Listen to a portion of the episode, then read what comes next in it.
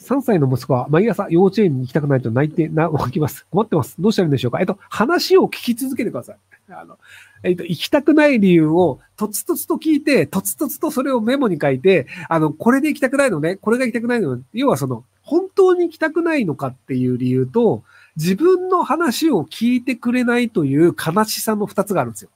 要はその、えっ、ー、と、じゃあ、幼稚園に行きたくない理由が、もっと寝たい。でも、もっと寝たいからだとして、もっと寝たい。だから行きたくないという自分の気持ちを親が分かってくれないということが悲しいっていうのになったりするんですよ。なので、あ、寝たいよね、わかるわかる、辛いよねっていうので、分かってくれると、その親が自分の気持ちを分かってくれるという部分までは理解してくれるんですよ。まあ、ただ、あの、寝たいのであれば、早寝早起きで、先に早く寝ろよって話だと思うので、なのでその理由を聞いて、それを解決する話をするのと、あと理由を聞いて納得してあげるっていうのをやればいいんじゃないかなと思います。えっ、ー、と、裁判で緊張せずうまく喋る方法は何でしょうか？いや、あの、大丈夫ですよ。うまく喋る必要もないし、あの、まあ、承認なのか証言なのかわかんないですけど、あの、別にその普通の人はやっぱりその裁判所でその喋ると緊張するよねって分かってるので、その裁判官とか弁護士とか検事の人とか、まあ弁護士がわかんないですけど、もう別にまあそんなもんだよねっていうだけで、どもったりしても別にあの、どもった部分はしょられて記録に残るので、で、あの、裁判の書記官がちゃんとメモするんですけど、それ言い間違いとかちゃんと直せるので、なので、あの、意識しなきゃいけないことは、えっと、これを言おうっていうのを仮に間違えたとしたら、何度でもいいので言い直してください。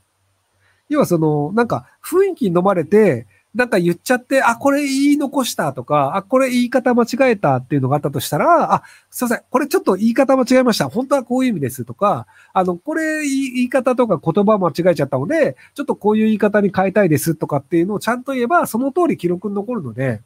なので、あの、自分の言いたいこととかを何回間違えてもいいので、きちんと伝えるっていうのをやればいいんじゃないかなと思います。えー、臭いおならが止まりません。先日上司の前で臭い透かしっぴをしてしまいました。その時のごまかし方を教えてください。堂々としている。ああれか、あの、フランスのその、温泉に行って、サウナがあって、で、僕サウナに一人で入ってて、で、カップルが入ってきたんですよ。で、あの、僕はあんまりおならを我慢しまいたちなので、あの、そのままおならをしたら、狭い、こう、密室のサウナの中で、あの、ブーって音ともに、あの、こう、僕とそのカップル苦笑いっていう、ごめんねって言ったんですけど、なので、あの、慣れると、そんなもんだよねっていうので、あの、あの、まあ、嫌だったら出てけばいいじゃないですか。なので、あの、慣れの問題なんで、あの、おならをする人間だということで、あの、人は生きていけばいいんじゃないかなと思います。おならしない人いないですからね。えー、日本にある他国の大使館では違い法権ってやつで日本の法律が適用し、通用しないときました。で、あるならば、例えば北方領土日本大使館を建てて、日本が主張する領土を日本大使館の土地ってことにすれば、実質的に北方領土を取り戻せるのではと、どう思いますか？えっと、あの、その日本大使館の土地の部分だけは北方領土ではなく、日本の土地になります。それは正しいです。ただ、あの、その周り全部北方領土はロシアのものなので、北方領土全体を日本大使館が買い取ることが可能なのであれば、それは買えるかもしれないですけど、残念ながらあのロシアは売らないと思うので、できないって話になります。なので、その北方領土の一部を日本大使館にして、ここは日本の土地っていうのはできます。はい。ただ、日本大使館としてその設定するときに、その国で、そのここを日本大使館の土地として認めるっていうのがあるので、なので、あの、ロシアが認めないっていうパターンもあるんじゃないかなと思いますけども。え、義足の選手とオリンピックの問題について思うこと。えー、マラソンと車椅子マラソンを比べると圧倒的に車椅子マラソンがいいんだよね。えー、そもそも車椅子マラソンとマラソンは体の動きが違うから別競技として誰も考えてるけど、義足だって同じ競技として考えるべきではないと思う。えっと、100とね、400メートル走とか800メートル走だと、あの、義足の人の方が勝つことがたまに起きてるんですよね。あの、確か南アフリカの陸上選手が、あの、なんか400メートルだか800メートルとかで、その、まあ、健常者の人に勝っちゃってるんですよね。で、まあ、なんで勝っちゃうかっていうと、あの、カルシウムで作られている骨とやるより、あの、カーボンで作られて、バネ状になってるものの方が、あの、効率よくエネルギーが前に押し出せるんですよ。なので、あの、まあ、もう、その技術の問題で、しかも義足軽いんで、なので、あの、その、カーボンでバネがあって、それビョンビョンってやった方が、そりゃ早いよね。だって人間のその筋肉とかタンパク質とか骨とかカルシウムとかって、所詮そのなんか生物から作られるもんだから、その中の炭素繊維を極限まで細くしてバネにしましたには、そりゃ勝てないよねっていうのがあるので、なので、あの、パラリンピックとオリンピックは一緒にやっちゃうと、多分時間の問題で、あの、パラリンピックの方が、あの、勝ち始めちゃうんですよ。例えば、あの、スキーの競技とかでも、その、あの、要は、あの、その、ジャンプ、スキージャンプってあるじゃないですか。で、あれって、やっぱ体重軽い方が飛ぶじゃないですか。そうすると、多分、あの、乙武さんみたいな人が、あの、スキーの、あの、板だけつけて、で、軽くして、ボーンって飛ばした方が、多分めっちゃ速く飛ぶし、長く飛ぶし、滞空時間も長くなるんですよね。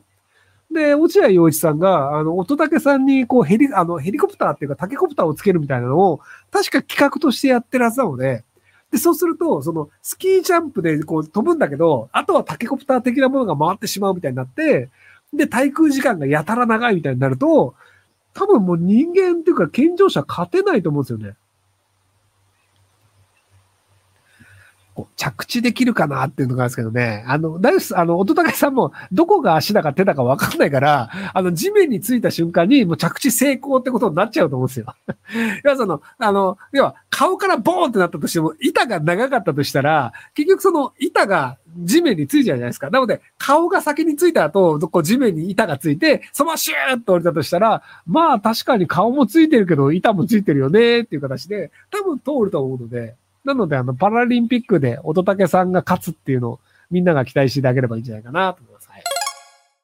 48歳独身女です。先日父が他界しました。悲しさの中様々手続きが必要で、ひろきさんの忙しいようにできている言葉を思い出しています。私には父が経営した築40年のアパートが相続されますが、かっこ私もそこに住んでいます。古いため現在半分しか埋まっておらず、回収する費用もありません。低家賃のままこのまま経営をしていくか、土地込みで言った方がいいのかアドバイスいただけたら幸いです。よろしくお願いします。土地込みで言ってください。えっと、あの、一応その、なんかあの、お金を借りるという手段もあるんですよ。要はその銀行からお金を借りて改築することで、で、そこであの、借り手を増やすっていう手段はあるんですけど、ただ、もともとその不動産が別に得意だったわけでもなく、いきなり舞い込んできたアパートで、じゃあ多分今まで別の生活してると思うんですよね。会社員だかなんだかわかんないですけど。なので、その、これから大家さんとしての人生を歩みたいっていうのであれば、一回冷静になっていただいて、どの地域でどういうアパートを建てたら大家さんと暮らせるかどうか、大家さんとして暮らすのがうまくいくかどうかっていうのをまず考えてみてください。例えば、そのなんか足立区とかのアパートを引き継いだのであれば、どう頑張ったって無理っす。足立区だから。もう住むやつは基本的に犯罪者だから、なんか部屋とか穴開けて家賃払うんだり逃げるとか当たり前なんですよ。でも、その、北区赤羽とかでアパートを作ると、それはもう大都会なので、その金持ちしか来ないので、丁寧に部屋を使ってくれて、家賃の滞納もないっていう形になるんですよ。なので、その、たまたま引き継いだのが足立区だったとして、したら足立区を売っ払って、赤羽でちゃんと不動産を買って始めた方が効率は良くなるんですよね。要は、たまたま自分がその不動産引き継いだから、それをその場でやるべきだというふうに勘違いしちゃってると思うんですけど、売っ払って、本当に不動産やりたいならね、その不動産屋として効率のよくうまく回る地域の土地を買ってやり始めた方が、そう20年、30年というスパンで考えると、その方がうまくいくので、なので不動産屋をやりたいのであれば、売っ払って不動産屋として、ちゃんとあの投資効率のいいところを見つけた方がいいんじゃないかなと思います。で、その引き継いだ土地がその山手線の内側で、あの、まあ、その東京都の山手線の内側とかであれば、それだったらもう全然ありなんで改築してもいいかなっていう選択肢はあると思うんですけど、ちなみにあの、赤羽ってあの、昔山手線の始発駅だったんですよ。あの、ご存知ない人もいると思いますけど、なので、あの、こう山手線の内側じゃないじゃん、赤羽みたいに言うかもしれないですけど、あの、赤羽山手線、赤羽からこう始まってたっていう、正確に言うと、あの、赤羽線というのがあって、池袋まで繋がって、で、そこから山手線が動くっていう状態だったので、なので、足立区なんかと違って赤羽の方がレベル全然高いぞっていうのを伝えたかっただけです。はい、以上です。えー、20代農業をやってます。本気で大麻産業に手出したいです。どう手を出したらいいかアドバイスをください。と、アメリカに行ってください。あの、日本の場合は大麻を作るのはまだ違法で、あの、ビジネスとして儲けるのはかなり難しいんですけど、あの、アメリカでその大麻産業で、あの、大麻のマーケットプレイスをやってる会社が、去年上場したんですけど、社長が日本人なの、女性の方なんですよね。っていうのもあったりするので、なので、あの、大麻合法の国でさっさとやっちゃった方がいいんじゃないかなと思いますけども。別にあの、お金を儲けるのであれば、日本でやる必要ないんじゃないかなとまあ日本も10年ぐらいしたら合法になる可能性もありますけどね。